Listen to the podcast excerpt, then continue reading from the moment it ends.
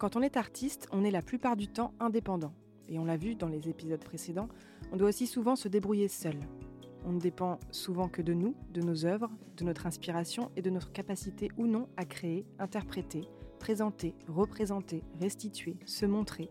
Et le métier d'artiste est de ce fait excessivement lié à la notion de reconnaissance, de méconnaissance parfois même, et de jugement.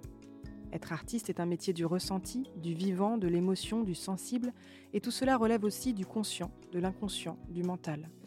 Et parfois tout peut se mélanger. Créer et interpréter, c'est aussi une façon pour certains d'extérioriser, de vivre et d'accueillir une émotion ou un pan de vie. La démarche personnelle de création peut donc être parfois thérapeutique, mais la confrontation de cette production à un public, pour en vivre ou simplement pour partager, met la santé mentale de l'artiste en jeu. L'artiste doit donc pouvoir préserver en priorité sa liberté de créer, mais aussi une distance nécessaire avec l'affect. Comment se prémunir des risques pour sa santé mentale quand on est artiste? On a vu que la charge mentale est parfois importante, que le rythme de vie est parfois compliqué, et que par conséquent la fatigue, le surmenage, le stress peuvent être des facteurs de risque supplémentaires pour la santé mentale. Comment font les artistes pour trouver des clés, des ressources et parfois de l'aide? Aujourd'hui, pour témoigner sur cette question des ressentis, je reçois Léo, chanteur et guitariste, compositeur et interprète, en particulier pour son projet Pileos. Salut Léo, merci beaucoup d'avoir euh, accepté l'invitation pour euh, cet épisode de J'aurais voulu. Est-ce que pour commencer, tu peux te présenter en, quelques mots? Qui es-tu? Que fais-tu? Alors, je m'appelle Pileos sur scène. Euh, je fais de la folk, rock, pop, un petit peu un mélange de tout ça. Voilà, que dire de plus? Je suis le cofondateur de Folk and Friends, qui est un collectif slash label euh, en développement de, de musique folk et associée, tout ce qui va être euh, éventuellement pop folk, folk rock, euh, folk soul, folk pop, mhm. tout ce qu'il y a autour. Quoi. Ok. Voilà. c'est ton seul projet ou est-ce que tu as d'autres activités artistiques, musicales à côté? Ouais, je fais de l'événementiel pour gagner ma vie en tant que musicien, du coup, chanteur, euh, guitariste, euh, dans euh, des restos, dans des bars. j'ai plusieurs, résidences à Paris où je travaille. Et puis, j'ai aussi des, événements privés avec notamment un groupe qui s'appelle Wild Blossom. Ok. On fait de la folk. tu n'es pas, pas que compositeur, interprète, tu es aussi uniquement interprète, puisque j'imagine sur l'événementiel, tu fais de la reprise. C'est ça. C'est ça. Ok. Toi, à quel moment dans ta vie d'artiste, tu t'es senti artiste professionnel Quelle a été la, la bascule? Et euh, qu'est-ce qui fait qu'aujourd'hui, tu, peux dire que tu vis de la musique? À l'époque, j'avais un gros besoin de me légitimer dans ma mhm. pratique, parce que j'ai l'impression qu'être artiste, c'était un peu un truc de, n'importe qui pouvait faire Oh, je suis artiste. Euh, mhm. Donc, en fait, euh, j'avais besoin de dire Non, mais moi, je suis un vrai artiste. Donc, dès que j'ai commencé à avoir de l'argent avec, la, genre la première fois que je fais de l'argent, j'ai dit Ça y est, je suis professionnel. Maintenant, vous allez me laisser tranquille. Et en fait, en fait avec le temps maintenant, euh, je pense que je, je, dirais qu'être un artiste professionnel, c'est juste effectivement gagner sa vie, mais gagner sa vie. Enfin, je pense que quand c'est ton activité principale, mm. tu es artiste professionnel. Comme je disais tout à l'heure, en fait, je pense que professionnel, c'est un peu un gros mot maintenant pour euh, mm. l'artiste. Je pense que tu es artiste quand tu es artiste tout court. Dès que tu crées, dès que des gens viennent voir ce que tu fais, Enfin, en fait, t'es artiste dès que tu crées. Dès que tu fais quelque chose, t'es un artiste. Après, euh, c'est quand même mieux si les gens consomment ce que tu proposes. Mm, mm. Parce que si ça touche personne, c'est peut-être que. Enfin, voilà, c'est juste. Peu importe, la question est ouverte. Mais. Euh, mais donc, professionnel, ouais, c'est quand tu gagnes ta vie avec. Donc, effectivement, comme toi, tu disais tout à l'heure, euh, quand on. c'est c'est éventuellement. Ah, c'est avoir des contraintes, avoir un contrat, avoir mm. un employeur avec qui il faut rendre des comptes. Et c'est plus relou, en fait que, que en tant que, enfin, c'est l'oxymore artiste, un oxymore en fait, artiste professionnel, parce que l'artiste c'est plutôt la liberté, et le professionnel c'est les contraintes. Mm, du coup, euh, du coup, euh, du coup, artiste professionnel c'est ça, je pense, c'est. Euh, ok. Gagner, sa vie et avoir ça comme activité. Ici, c'est le deuxième point que je voulais aborder, c'est l'activité principale. Ouais. Voilà, et je pense que ça n'a rien à voir avec le niveau, avec. Ouais.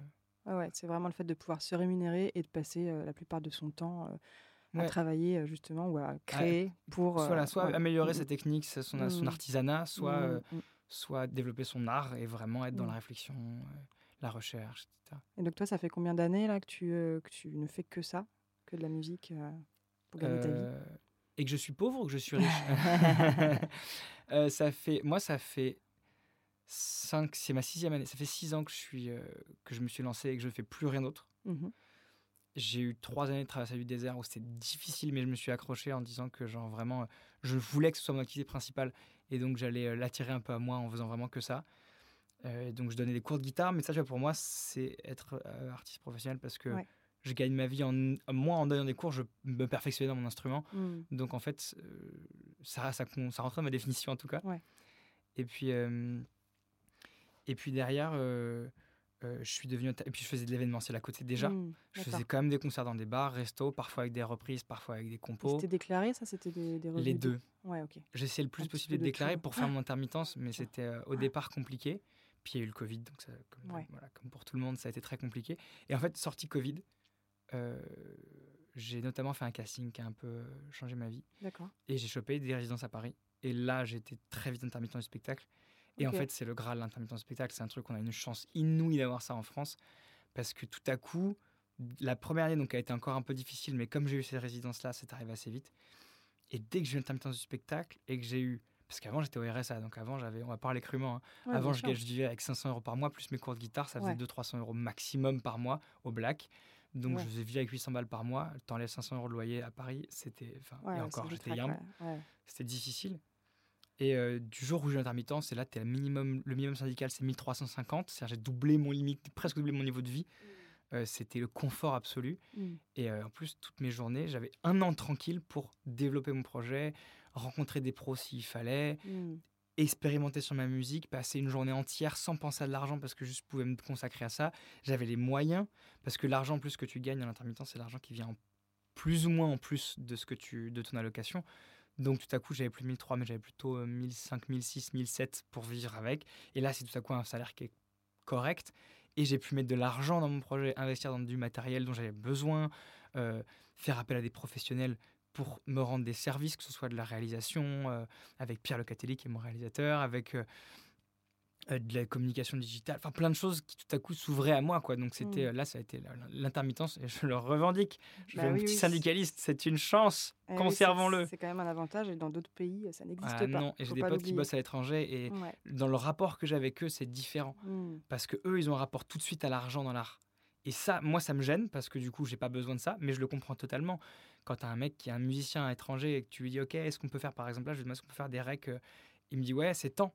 Je fais, mais attends, on fait les maquettes et tout. Il me fait, bah non, mais c'est temps. Bah et je dis, bah ouais, évidemment que c'est temps. T'as pas d'intermittence, toi, à chaque fois que tu bosses, tu as besoin de gagner ta vie. Mmh, mmh. Donc ça, ça change vachement le rapport à l'art, je trouve. Mmh, ok. Et justement, euh, ce qui te rapporte ton intermittence, c'est plutôt l'événementiel encore aujourd'hui ou est-ce que c'est aussi ton projet personnel Piléos dont tu parlais tout à l'heure? Non, pour l'instant, euh, pour l'instant, euh, je gagne. En fait, je suis dans un modèle où je veux vraiment gagner ma vie avec l'événementiel, mm. et, j'accepte que mon projet soit un gouffre financier. Mm. On est plutôt dans cette logique-là. Je, non, j'investis. En fait, j'investis énormément. J'investis énormément d'argent sur mon projet parce que je pense que, en fait, comme on disait tout à l'heure, le professionnel, c'est l'antinomie d'artistique. Donc, je considère qu'il faut envisager, dans une certaine mesure, son projet comme une petite entreprise, mm, et que n'importe comme n'importe quelle entreprise, ça nécessite des investissements au départ à minima. Donc j'ai dès que j'ai senti que j'avais un petit peu de sous pour faire ça, je me suis dit ok maintenant il faut que je mette euh, toutes les chances de mon côté et que je mette l'argent là où il faut. Alors j'ai fait des erreurs comme tout jeune chef d'entreprise fait des erreurs. J'ai dépensé de l'argent là où il fallait pas. J'ai dépensé trop d'argent des fois sur des trucs qu'on méritait pas autant. J'ai appris comme ça. Et, euh, et la question c'était quoi déjà? C'était justement est-ce que tu vivais de ton projet euh, Et donc non. et donc voilà. Donc non. Pour l'instant effectivement je, Tu perds plus d'argent. plus d'argent que mon projet, mais avec l'espoir dans à court ou moyen terme en tout cas, de, d'inverser la tendance. Bien sûr. Et de réussir à devenir plutôt intermittent grâce à ma musique, à faire des dates mmh. avec mes chansons et réduire l'événementiel. Je suis pas sûr que j'arrêterai parce qu'en fait j'aime bien ça. Oui, ce que j'allais te demander après. Ouais, justement. ouais en fait j'aime bien. Il y a, y a, un rapport euh, hyper intime avec les gens. Euh, alors, dans le bar resto, pas tant, mais c'est fun. Ouais. Moi je fais de l'événementiel dans des restos festifs, donc il y a vraiment un mmh. truc. Euh, en plus, il y a des challenges parce qu'il faut trouver des fois des nouveaux concepts. Il y a un challenge technique aussi, comment est-ce que tu te renouvelles. Donc, c'est intéressant. Si je peux réduire parce que ça me prend beaucoup d'énergie, je le ferai, mais j'arrêterai pas. Et en revanche, pour tout ce qui est événement privé, j'adore.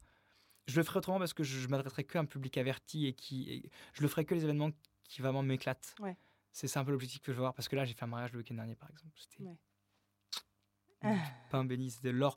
Des gens qui étaient adorables, qui étaient à donf, qui avaient choisi le répertoire hyper au millimètre près, ils savaient ce qu'ils voulaient et tout. Et, Et ils étaient tellement reconnaissants à la fin. C'est des expériences humaines Mmh. et des aventures humaines qui sont Et incroyables à vivre. gens et tu es dans Et le ouais. contact avec les gens. C'est ouais. ça. Et en direct. Ouais. C'est pas comme sur une scène où tu arrives et tu as. J'ai jamais vécu ça, mais 2000 personnes devant toi. Ouais. Même 100 personnes, tu vois. Tu arrives, Mmh. tu as effectivement 100 personnes, mais ton, ton employeur, c'est un- une de ces personnes-là Mmh. et qui te regarde en disant je, merci, je, je- voilà, qui a préparé son potentiellement mariage. au comme bonheur de la journée. Exactement. Et euh, tu parlais à l'instant de ton, donc, ton projet perso pour lequel tu investis beaucoup d'argent, pour lequel tu travailles beaucoup. Est-ce que toi, tu es tout seul ou est-ce que tu as un entourage aussi euh, pro ou personnel qui te soutient euh, sur ce projet perso? Oui, je pense que c'est un peu, c'est très très important d'être entouré. Euh, J'ai un entourage pro. Le premier rempart, c'est ma manageuse Mhm. qui, qui me permet d'avoir un sas de décompression énorme. Elle est là, on travaille ensemble depuis peu de temps, ça fait que c'est 8, Oui, 7, c'est ce que 8 mois. Ouais. Et j'ai vu la diff tout de suite. Il y a un Mm. sas tout de suite. C'est-à-dire que déjà, un truc où j'ai pas envie de répondre. Un mail pro à quelqu'un avec qui j'ai pas envie de traiter parce que parce que j'ai pas envie de m'en préoccuper en fait. Là, je suis dans autre chose. Je peux lui dire est-ce que tu peux t'en occuper? Et ça, c'est juste incroyable. Mm. Donc le, le, le, le SaaS euh, manager, c'est très important. Euh, j'ai ma compagne qui m'accompagne dans ma vie et qui est un, aussi une partenaire euh, très importante. Elle est musicienne aussi, donc elle me comprend et ça, c'est un Mm. truc qui- que j'estime et que je value, comme disent les Mhm. Anglais, beaucoup. Euh, du coup, euh, ouais, ça c'est important pour la santé mentale, justement, dont on va parler après. Euh, et après, j'ai de l'entourage, j'ai plein d'autres entourages, mais des gens qui sont des prestataires, mais avec qui ça se passe Mm. très bien et qui sont aussi des partenaires de travail que j'estime énormément. J'ai une attachée de presse que j'adore, avec qui on s'entend très bien. C'est stimulant d'avoir des gens avec qui je- Ouais, j'aime beaucoup être entouré parce que je me sors redevable. Mm. Comme ils travaillent pour moi, même si je les paye en fait, comme ils travaillent pour moi, ils donnent de l'énergie et de l'amour pour que mon projet puisse émerger et se développer. Je me dis, il faut vraiment que je me donne à 100% pour qu'ils ne soient pas déçus quand ils me voient sur scène ou quand ils écoutent mes disques, qu'ils se disent ça en valait la peine. quoi. Mm.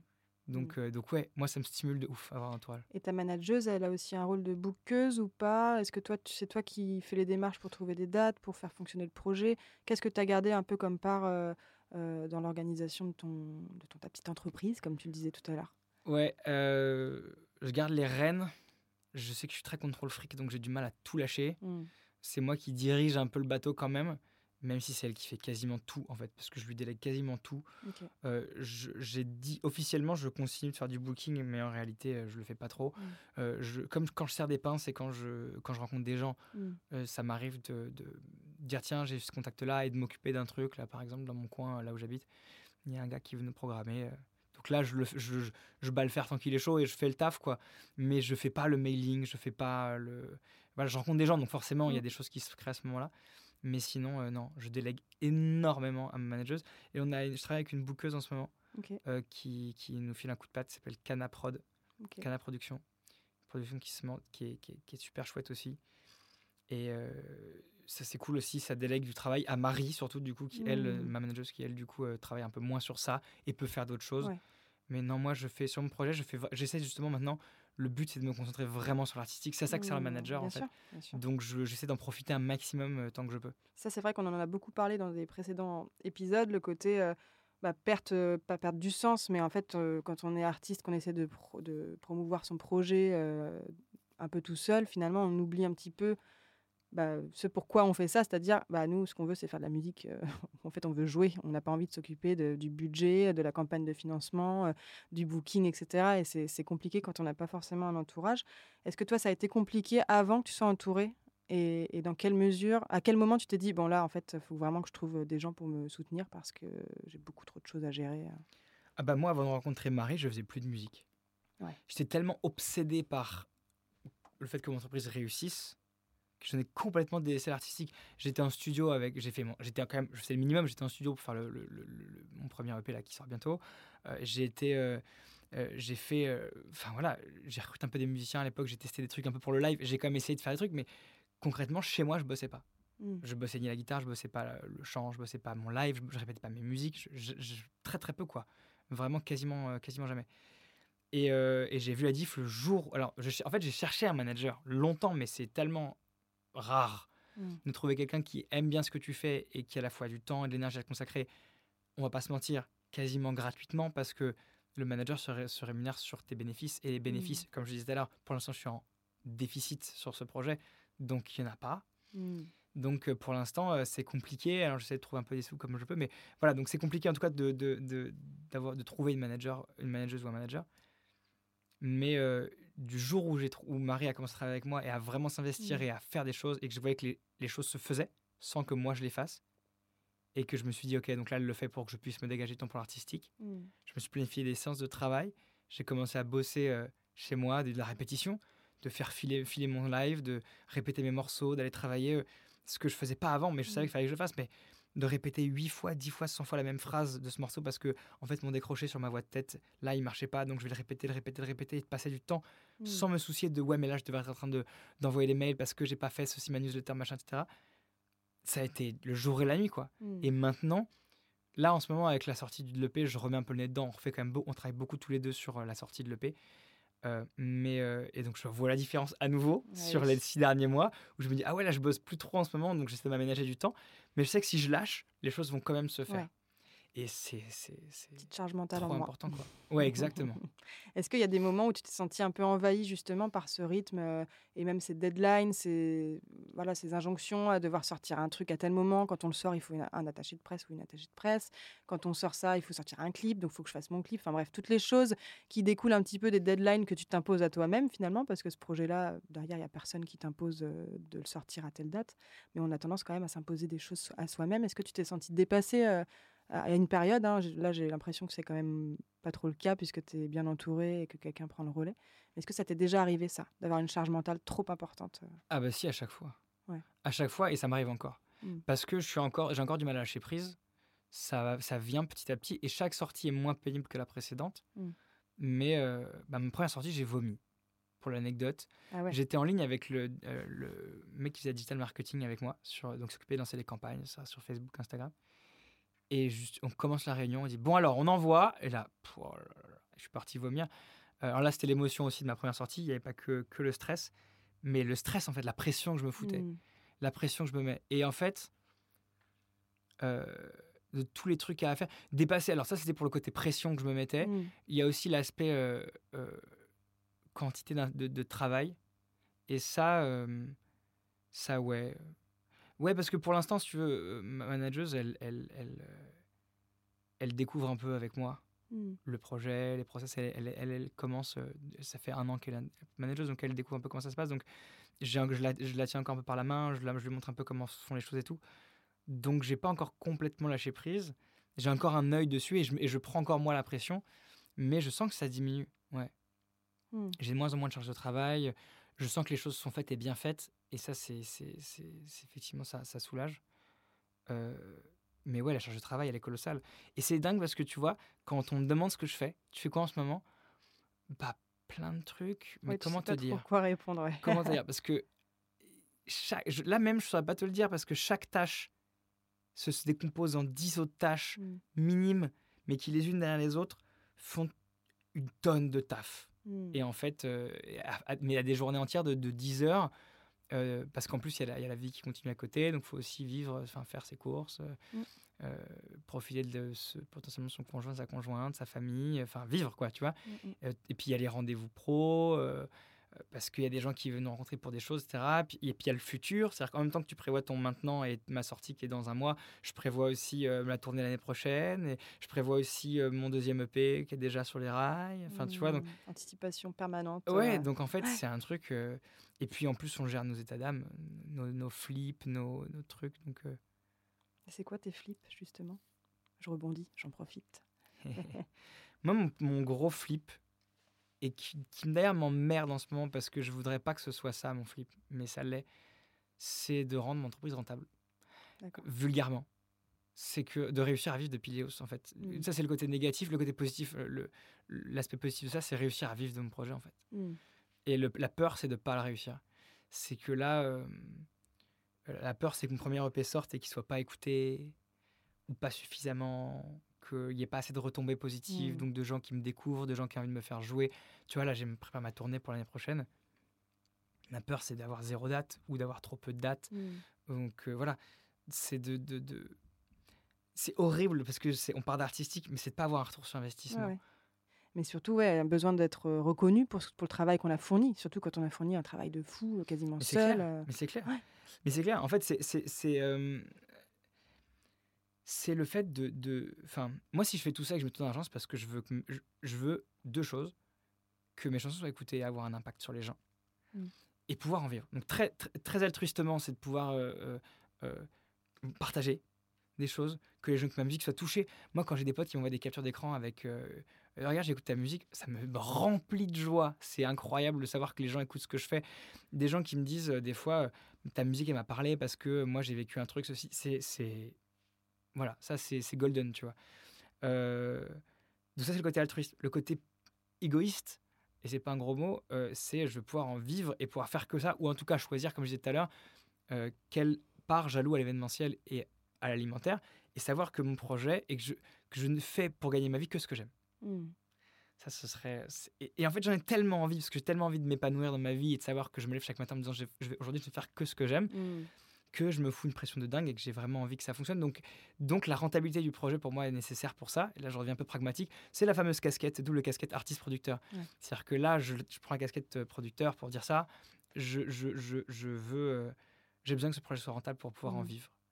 Et donc, j'ai la pression du producteur Hmm. qui est de, qui est de je, veux, je veux que ce projet fonctionne. Et moi, j'ai pas une majeure derrière moi et j'ai pas 10 projets. Donc, si un projet marche, il peut compenser les 5 autres qui marchent pas. Hmm. J'ai que mon projet. Et que si mon projet marche pas, bah, je vais faire l'événementiel toute ma vie. Et ça pourrait peut-être Oui, c'est ce que j'allais te demander. Est-ce que tu as imaginé un plan B dans le cas où ça fonctionnerait pas comme tu te l'imagines? Alors là, je ne suis pas là pour te plomber le moral non plus. Non, mais du coup, est-ce que tu anticipes un peu la suite à te dire, bon, si Pileos, euh, ça fonctionne pas comme j'imagine, est-ce que je vais faire plus d'événementiel ou est-ce que je vais faire euh, quelque chose de nouveau, intégrer un nouveau projet? Euh, Est-ce que tu as des, des envies, des projets euh, pour rebondir un petit peu en cas de... Alors, bah, euh, en tête, non. Parce que je crois beaucoup que si tu as un plan B, tu sabotes ton plan A. Ouais. Ça, c'est ma croyance. Mais je crois que si t'es pas à 2000% sur ton plan Ouais. A en te disant que si tu te plantes, tu meurs, Hmm. bah, tu, je- moi, en tout cas, moi, j'ai peur de pas être à fond sur mon plan A. Hmm, je Donc j'ai pas de plan B. Mais euh, en sous-texte, je vais quand même te confier que. Disons que j'ai un coussin de sécurité en derrière moi qui me fait me dire, qui m'enlève la, la peur la plus viscérale que je pourrais avoir. Je sais que je fais de l'événementiel et que ça marche, donc ça va. Hmm. Je ne mourrai pas de faim demain si ça s'arrête. Si Pileos, j'arrête, si j'essaie Mm. d'arrêter. Euh, j'ai lancé Folk and Friends aussi il y a donc, quelques années avec euh, mon compère euh, Jeff Malfair. Et ça marche plutôt bien aussi. Et on a plein d'envie de faire des trucs, de développer. Moi, je sais que j'aimerais beaucoup. j'a- J'adore accompagner les autres, aider les autres. Donc, en fait, j'aimerais énormément. euh, moi, mon volet dans Folk and Friends, ce que j'aimerais développer, c'est euh, c'est vraiment euh, le côté collectif, euh, créer du commun, partager mon expérience, faire que d'autres partagent leur expérience avec d'autres. Euh, donc je- voilà, je suis pas stupide. Je sais que si ça marche pas Pileos, j'aurais plein de trucs qui m'éclateraient à faire. Ouais.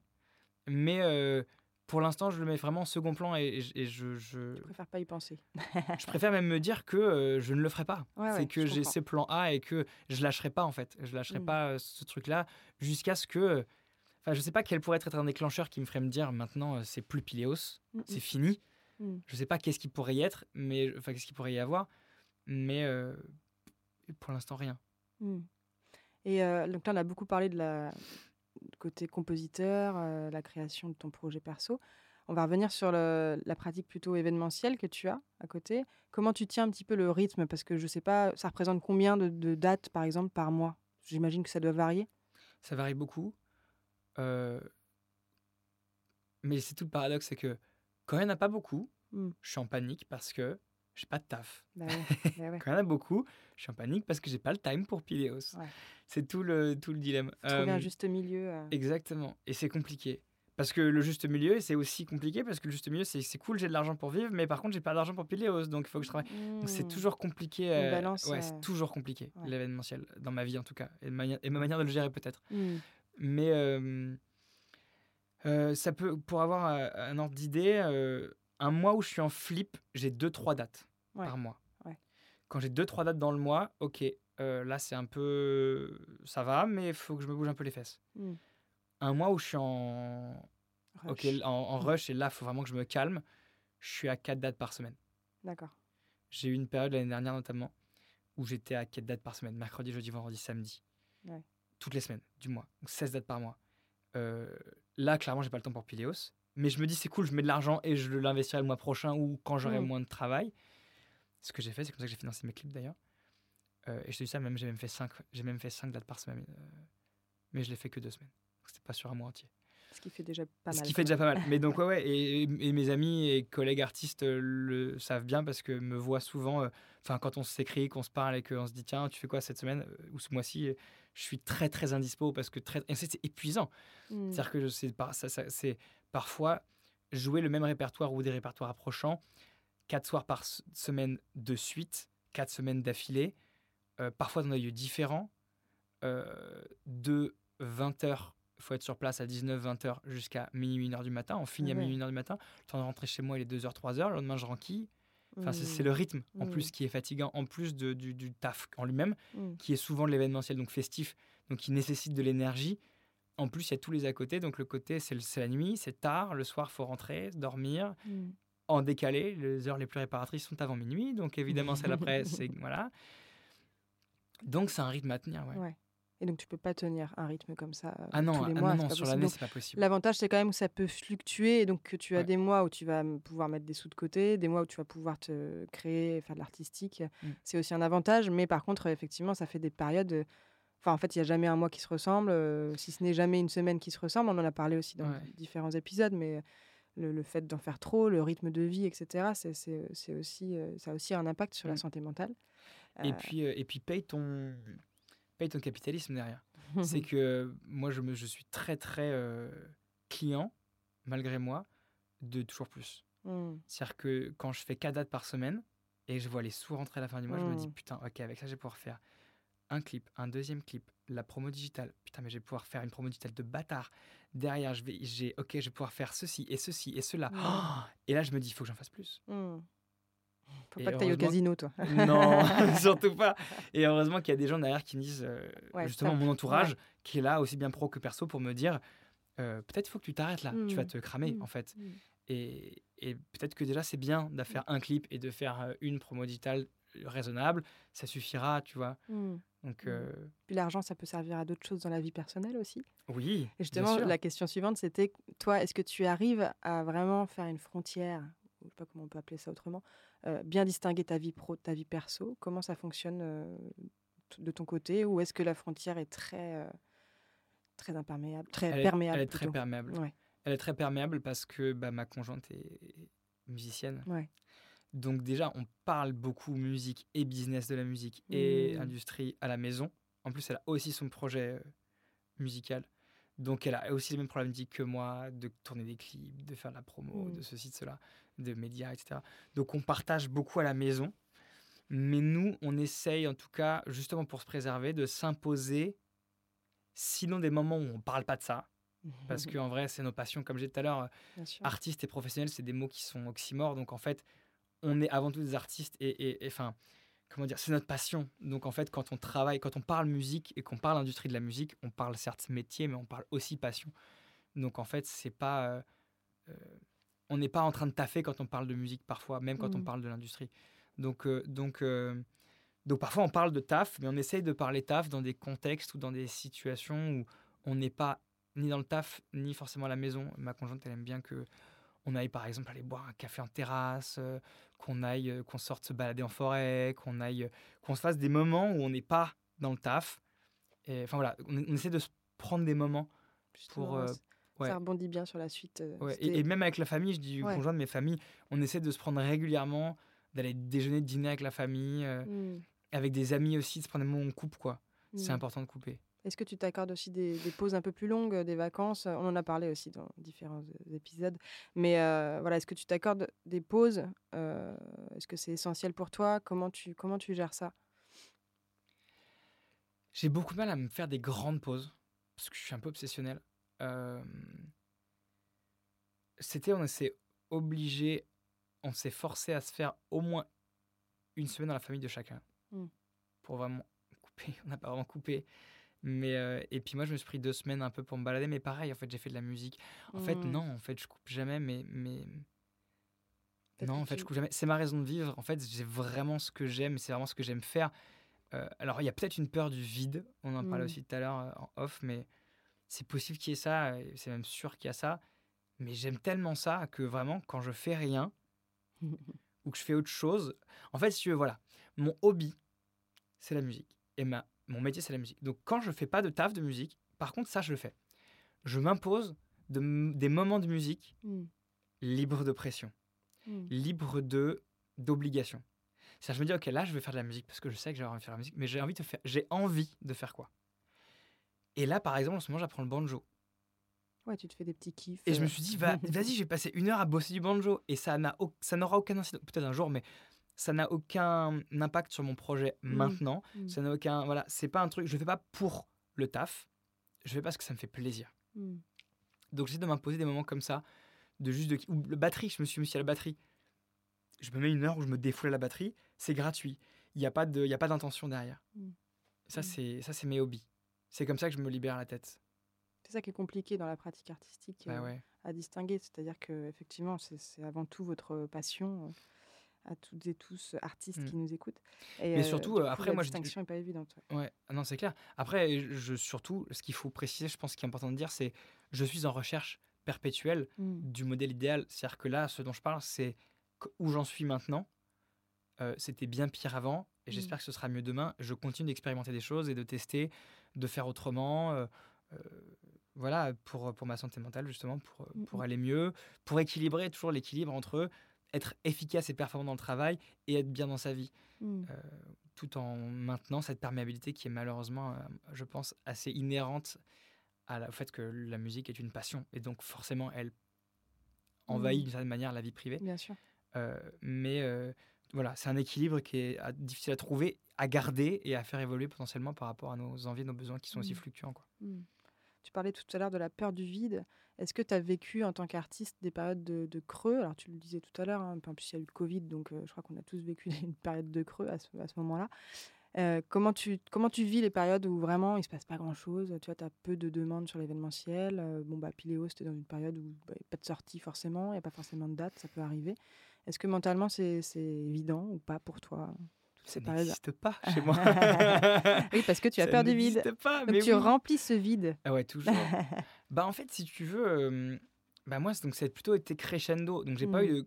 de, creux entre deux bosses, si tu mmh. veux, parce que j'ai eu d'abord pas grand chose, Covid, rien, mais personne n'avait rien. Donc si tu veux, nous on est clairement, enfin à ce moment-là, j'étais juste en train d'essayer de survivre en donnant des cours de guitare en visio, par exemple, tu vois. Ah donc c'était, bah ouais, c'était un peu compliqué cette période-là économiquement heureusement que les aides de l'État nous ont aidés aussi, parce que tu fais l'aide SACEM, l'aide audience et mmh. tout, ce qui m'a vraiment sauvé la vie euh, aussi.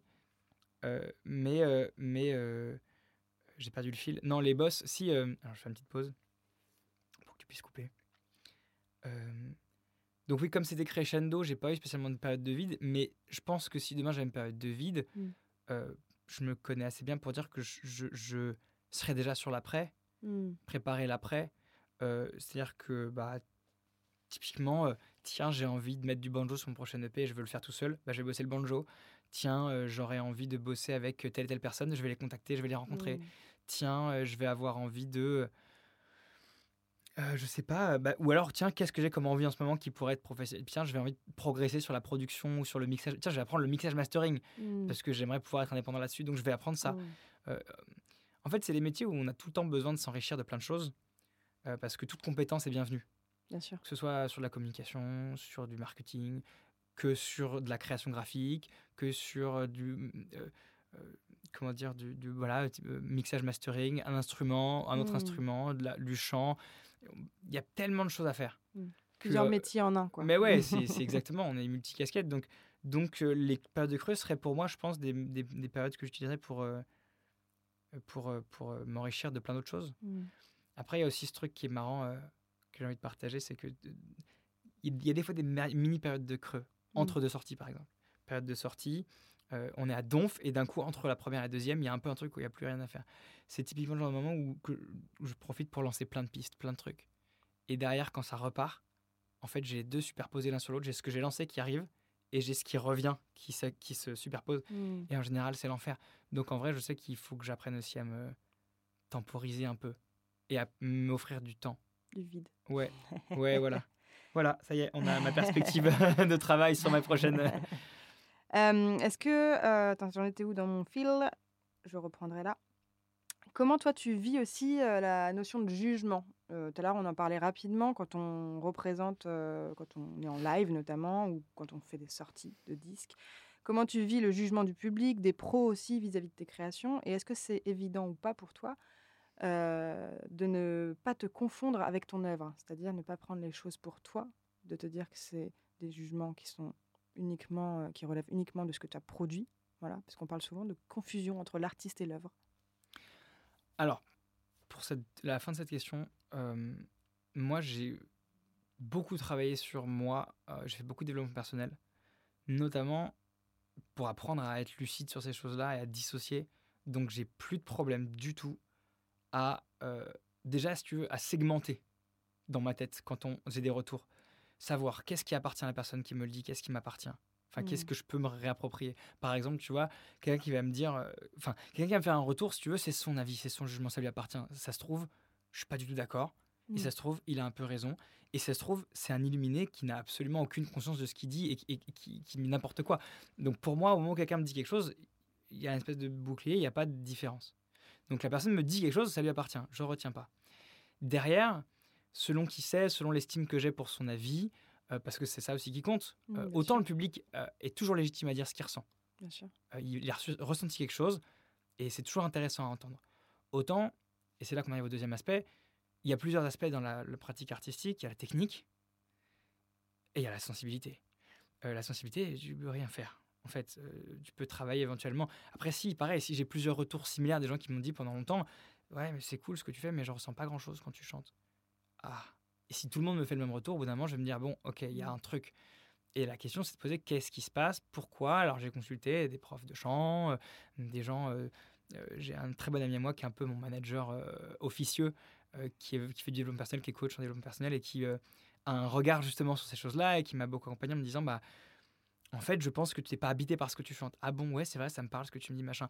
Ok donc j'ai fait mon enquête par rapport aux retours qu'ont fait les gens donc Mm. par synthèse de plusieurs retours similaires je me suis dit ok là il y a peut-être quelque chose à, m'interroger mais en fait finalement dans un sens ça devient technique. Mm. Donc en fait, tu vois, l'aspect artistique, finalement, c'est tellement le bleu est bleu et le rouge est rouge et qu'est-ce que tu préfères, le bleu ou le rouge?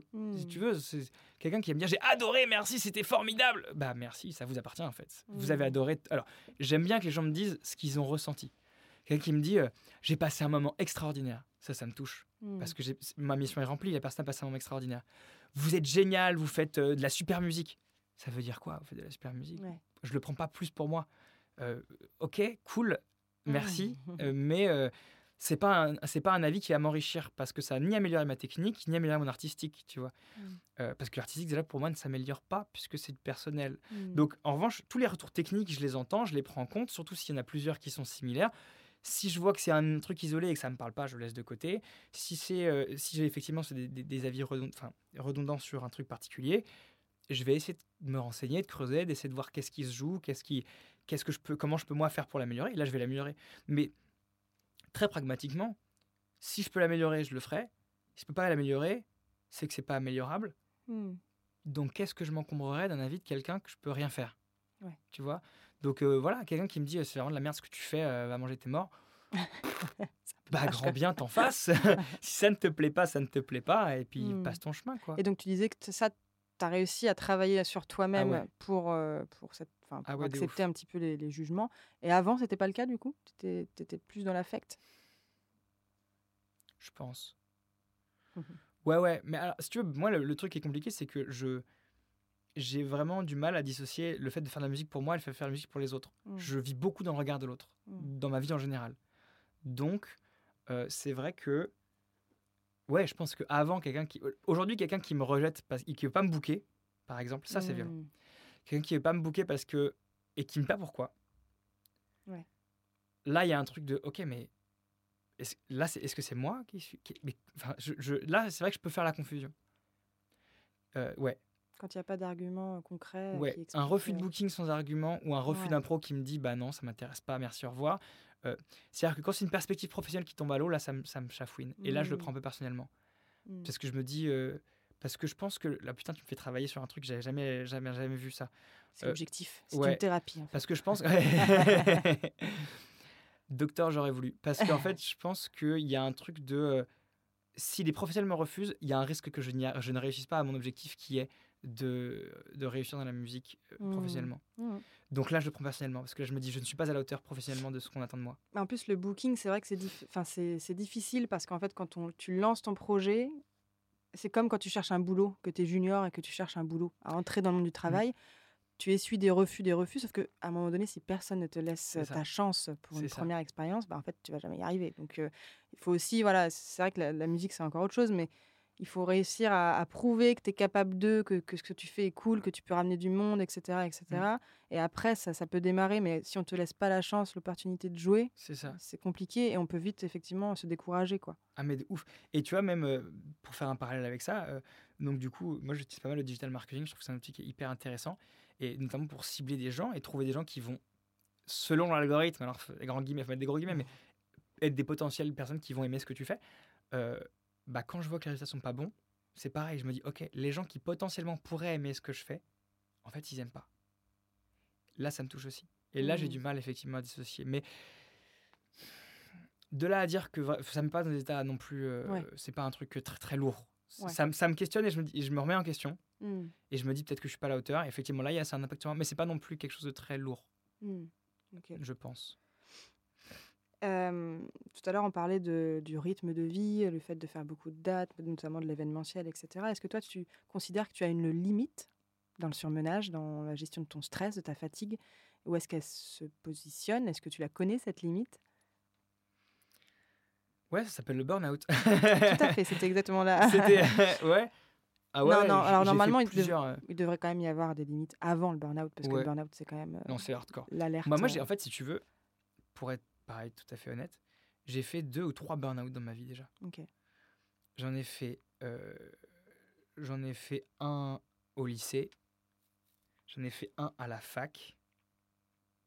Et c'est drôle parce que j'avais un troisième en tête, mais je m'en souviens plus. C'était des burn-out euh, avérés par un, par un médecin ou Alors non, j'ai pas été lycée burn-out, ouais. mais le truc où tu restes six mois au lit, si tu veux, c'est un Ouais, truc où vraiment, euh, ouais, à pas pouvoir sortir parce que tu fais des crises d'angoisse. Je me suis un peu auto- auto-diagnostiqué un burn-out. Et t'avais pas consulté à l'époque? J'ai consulté les médecins et personne ne savait ce qui se passait. En fait, j'avais des problèmes de santé D'accord. observés, Ok. mais aucun médecin n'était capable de me dire ce que j'avais. Mais j'ai fait des IRM et tout, j'ai fait, j'ai fait des, des examens médicaux assez poussés, et tout le monde me dit, mais vous avez rien, monsieur. À aucun moment on t'a dit que c'était une dépression ou un burn-out ou. Non, c'est mon père qui m'a dit, euh, ça ressemble quand même un peu du surmenage ce que tu me fais là. hmm, Et j'ai dit, ah ouais, peut-être. Ok. Euh, donc, euh, donc, donc j'ai, donc j'ai déjà été là. hmm. Donc, je, je- peut-être qu'en fait, là, pareil, tu me fais réaliser un truc. Peut-être que maintenant, du coup, je sais les signaux. Je sais les reconnaître Ouais. inconsciemment. Ouais. Ce qui fait que maintenant, dès que j'ai une petite, un petit surmenage, je lève le pied. Et c'est quoi les signaux? Que tu peux ressentir physiquement euh, ou euh, Crise d'angoisse. Ouais. C'est euh, c'est crise d'angoisse, fébrilité, c'est tout d'un coup l'impression. Si j'ai souvent ce truc-là, et ça, c'est un peu mon signal, tout est confus dans ma tête. hmm. le cœur qui s'accélère, je suis tendu, j'ai les épaules levées, je suis tout est ok, tout est d'un coup euh, ok, je- il faut que je fasse ça, mais si, si je fais pas ça, mais d'un coup ça va être tout est Mm. tout est confus et précipité. Ouais. Et quand tout est confus et précipité et que je sens que je suis pas en train de travailler de manière sereine avec des objectifs clairs et que machin, là je me dis il y a un truc qui va pas et je me calme. Je laisse pas plusieurs jours s'installer et genre j'alimente pas ce truc de Hmm. euh, oui, mais parce que je pense que c'est un truc que j'ai pu vivre dans le passé de, de quand je suis en sur euh, en surmenage, je crois que c'est parce que donc j'en fais pas assez Hmm. et donc j'en rajoute. Alors c'est aussi, je pense peut-être, à mon analyse qui est peut-être pas juste, hein, euh, quand on se sent surpassé, sur, enfin en fait le fait de Débordé. remplir encore plus, ça nous empêche de nous dire qu'on est en train de vivre une période de surmenage. Tu vois, c'est encore une question de remplir le vide, Ah. de se dire euh, en fait non, il faut, faut que je continue. Tu fais l'autruche quoi, en fait, tu, tu passes un peu à côté de, de, de ce que tu es en train de vivre, alors que des fois effectivement il faut juste euh, se calmer, prendre du recul sur la situation, faire des pauses. Je sais pas toi Ah, comment tu ça comme ça. Enfin, je sais pas toi, toi, comment tu gères justement ces signaux-là et qu'est-ce que tu mets en place du coup, quelle stratégie tu as Ouais. Pour euh, éviter que ça aille plus loin et que ce soit pire encore. Moi, moi, je sais que quand je suis surmené, la croyance qui vient tout de suite dans ma tête, c'est euh, si t'es comme ça, c'est que enfin c'est un peu que j'en ai pas fait assez. C'est que euh, si t'es en panique, c'est que t'as pas bien géré ton temps et ton Ah oui, énergie, etc. je Donc comprends. il faut que t'en fasses deux fois plus Ouais. pour compenser ce que t'as pas fait avant. Parce que tout ça, faut que tu le fasses. Hmm. Si tu fais pas tout ça, c'est la catastrophe. Donc il faut le faire. Et, et, et même peut-être que et, et du coup, je me dis même peut-être qu'il y a même des choses que j'oublie Et tout à coup, ça devient une angoisse de du coup, j'en fais pas assez. Et en fait, comme tout est confus, Mm. Euh, ouais, il faut, j'ai cette croyance, il faut que j'en fasse plus. Donc, je peux avoir tendance à m'en rajouter. Et à ce moment-là, en général, euh, souvent, c'est les gens autour de moi qui me le disent. Ouais, quand on a la tête dans le guidon, on, Ouais, se rend pas toujours compte. hein. Ouais. Euh, en fait, c'est même pas que les gens me le disent, c'est que ça, se- ça se répercute sur ma vie. Mm. Et dès que je me rends compte, et je pense que j'ai des warnings, des, des, des red flags très vite, dès que tout à coup je me prends la tête pour rien avec, euh, Mhm. avec ma compagne, pour un truc qui n'en vaut pas la peine, qui n'est pas censé être une- un sujet de discorde, je me dis, ok, là il y a un truc qui va pas. Ou si je suis en colère contre Marie parce que, ou ma manageuse parce que elle a fait un truc pas bien, mais en fait, pareil, on s'en fout, c'est pas grave. Mm. Mais tout à coup, c'est hyper important. S'il y a Mm. une charge émotionnelle qui est forte sur un truc qui n'en vaut pas la peine, là je me dis, ok, là il y a un truc qui va pas. Mm. Ok. Voilà, dans ce cas-là, tu lèves le ça. pied et tu, tu essaies de t'accorder plus de Ouais. pauses, peut-être, j'imagine. Je finis la période parce que souvent c'est Ouais. dans une période de, de Bah ouais. sortie du truc là, donc je me dis je finis, Ouais. mais j'essaie de m'aménager du temps derrière en me disant, Mm. euh, euh, souvent poussé par ma compagne, mais j'essaye quand même de, de- j'ac- j'accepte volontiers la, proposition d'aménager du temps et j'essaie de me m'octroyer des jours off. Mm. Et maintenant j'arrive à me faire des jours off. Ouais. Et pareil, je trouve qu'il y a une consci- conscience de la santé mentale de plus en plus présente aujourd'hui, Mm. notamment grâce à des gens comme toi qui font des podcasts sur ce sujet-là. Euh, euh, je sais que mon attaché de presse et ma manageuse, du coup, s'octroie toutes les semaines au moins un jour off, mais off. Ouais, ouais. C'est le matin, si je lui envoie un message, c'est je suis off aujourd'hui, donc je te répondrai demain. Ouais. Et il n'y a aucun souci en fait. Et c'est trop cool parce que du coup, moi, je m'offre aussi le jour off ce jour-là. Ou alors pas. Je travaille, mais en tout cas, je sais Mm. qu'elles, elles le sont et, Mm. et c'est très bien. Bah, on a beaucoup parlé aussi précédemment du droit à la déconnexion, le fait de se rendre indisponible, de s'imposer d'être euh, indisponible telle ou telle période ou tel ou Mm. tel jour, tout simplement. Mm. C'est vrai que nous, enfin moi je suis salarié à côté, donc euh, effectivement j'ai quasiment tous mes week-ends, même si je bosse euh, dans la, la musique, des fois je bosse un peu le week-end, mais on a ces jours-là imposés quand même de repos et que les intermittents, vous n'avez pas forcément. Et donc c'est Ah ouais. votre responsabilité personnelle en écoutant vos signaux Mm. justement mentaux, physiques, bah voilà, c'est votre responsabilité de vous imposer des moments de repos.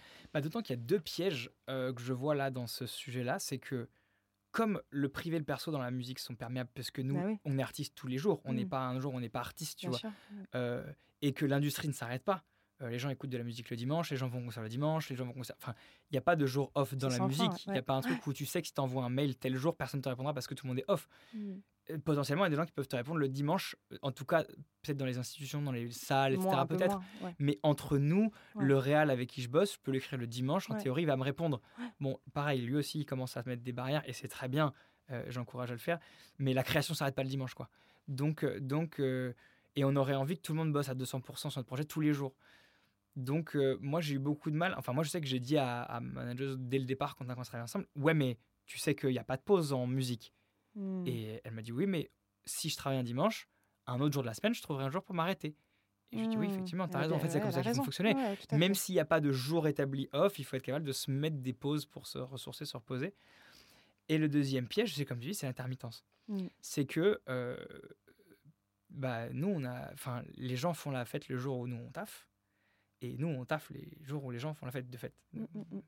Donc, euh, donc, euh, et quand on n'a pas de travail, il faut toujours en chercher parce que tu t'es jamais sûr de notre intermittence. Donc, euh, donc il y a cette, très vite cette injonction du toujours plus qui peut s'installer et qui s'installe, en tout cas moi dans ma vie, je l'observe très très très souvent, très fréquemment. Euh, le toujours plus, le ok, comme je disais tout à l'heure, ok, là j'ai trois dates ce mois-ci, le mois prochain j'en ai aussi trois, ce serait bien que j'en ai huit le mois prochain. quoi. Ouais. Donc là il faut que je taffe. Et pour l'intermittence et pour le projet. Mm. Ok, j'ai euh, cinq dates pour ma tournée, j'en voudrais 12, il faut que j'en trouve, faut que j'en trouve euh, Ouais, 7. donc, là il faut que je fasse plus. un Donc, objectif euh, chiffré euh, assez non, non, précis. alors non, en l'occurrence, c'est pas forcément chiffré. Non, c'est voilà. un peu ressenti, mais je veux dire, Ouais. il y a ce truc de je peux toujours faire mieux. Ouais, bien sûr. Je peux toujours avoir plus, plus. Et donc, moi, je sais que je suis très, pareil, très client de ça. Mm. euh, T'es trop gourmand. de, ouais, d'être gourmand. Bah ouais, mais en même temps, si tu veux une carrière, t'as pas de début, t'as pas de fin. Mm. Parce que je pense que quand t'es euh, quand t'es Angèle et que tu remplis euh, euh, de Bercy, t'en veux trois. Mm. Tu vois, je pense que c'est très facile de te dire, Mm. ouais, mais Orelsan, il en fait trois et moi, j'en ai fait que deux. Euh, euh, je sais pas combien, de- c'est un exemple, hein. Ouais, mais, euh, mais euh, je pense qu'à tous les niveaux. Et, et je pense, et je sais que moi, au tout départ, euh, ok, euh, par exemple, je fais mes prods tout seul, elles sont pas mal, mais j'aimerais bien avoir un réalisateur pour faire mes prods. Et le jour où j'ai mon réalisateur, et bah trop bien, j'ai un réalisateur, c'est extraordinaire. Et maintenant, bah, mon réalisateur, c'est habituel de travailler avec lui et je suis trop heureux de travailler avec lui. Mais euh, maintenant, ok, j'ai mon réalisateur, je voudrais un autre professionnel avec qui travailler qui va faire autre chose. Et enfin, et il y a toujours, Toujours ce truc plus, de ouais. plus. En fait. Ouais, c'est ça qui est stimulant aussi, euh, mais qui est aussi risqué parce que bah, on remplit, on remplit, on remplit la, la C'est ça. barque avec plein de choses, plein de projets, plein d'idées. Mm. Et, euh, et parfois, on ne prend pas forcément soin de soi aussi dans tout ça. C'est des pièges Exactement. dans lesquels il faut faire attention de ne pas tomber. Et justement, euh, c'est là où c'est, comment dire, la musique est aussi importante, c'est que ça permet aussi d'évacuer.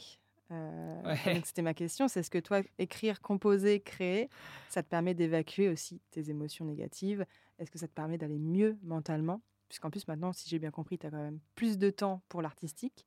Euh, donc voilà, est-ce que toi, c'est un besoin euh, vital presque Elles sont bien tes questions, elle est bien ficelée ton intérêt. C'est vraiment bien, Mais non, mais j'ai remélangé mes questions un petit peu, Ah ouais, pendant l'entretien.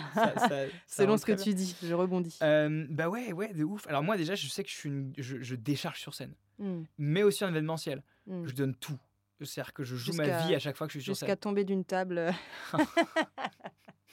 On pourra couper. Le dossier, le dossier. Ah non, bah, je t'en prie, hein, je t'en prie. Ça m'a fait beaucoup, beaucoup rire. Le dossier est lancé. Ouais, jusqu'à tomber d'une table. Ouais, jusqu'à des fois euh, euh, tenter des trucs euh, sur scène un peu, un peu fous. Ouais, c'est mon exutoire la scène. Moi, c'est vraiment ce que j'aime, c'est, c'est, Mm.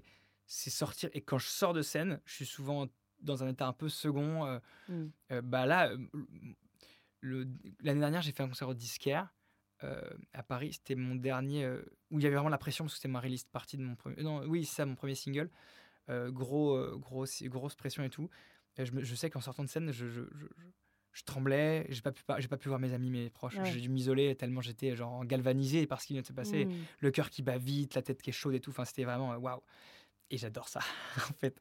Donc ouais, c'est mon exutoire, c'est la scène. Je Hmm. décharge tout ce que j'ai accumulé d'énergie, en fait.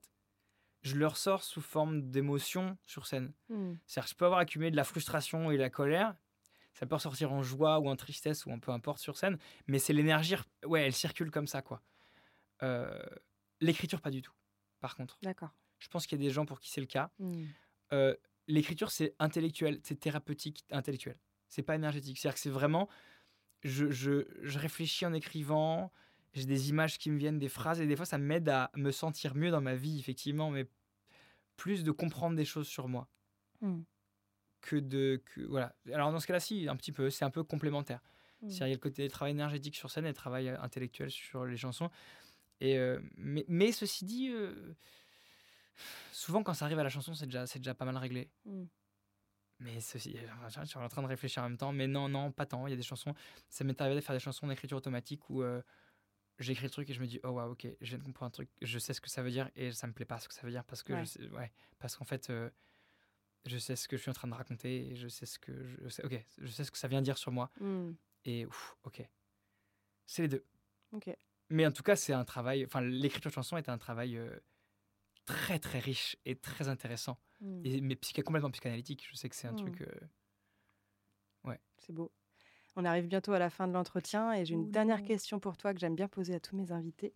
Euh, Qu'est-ce que tu ferais si tu n'étais pas musicien aujourd'hui?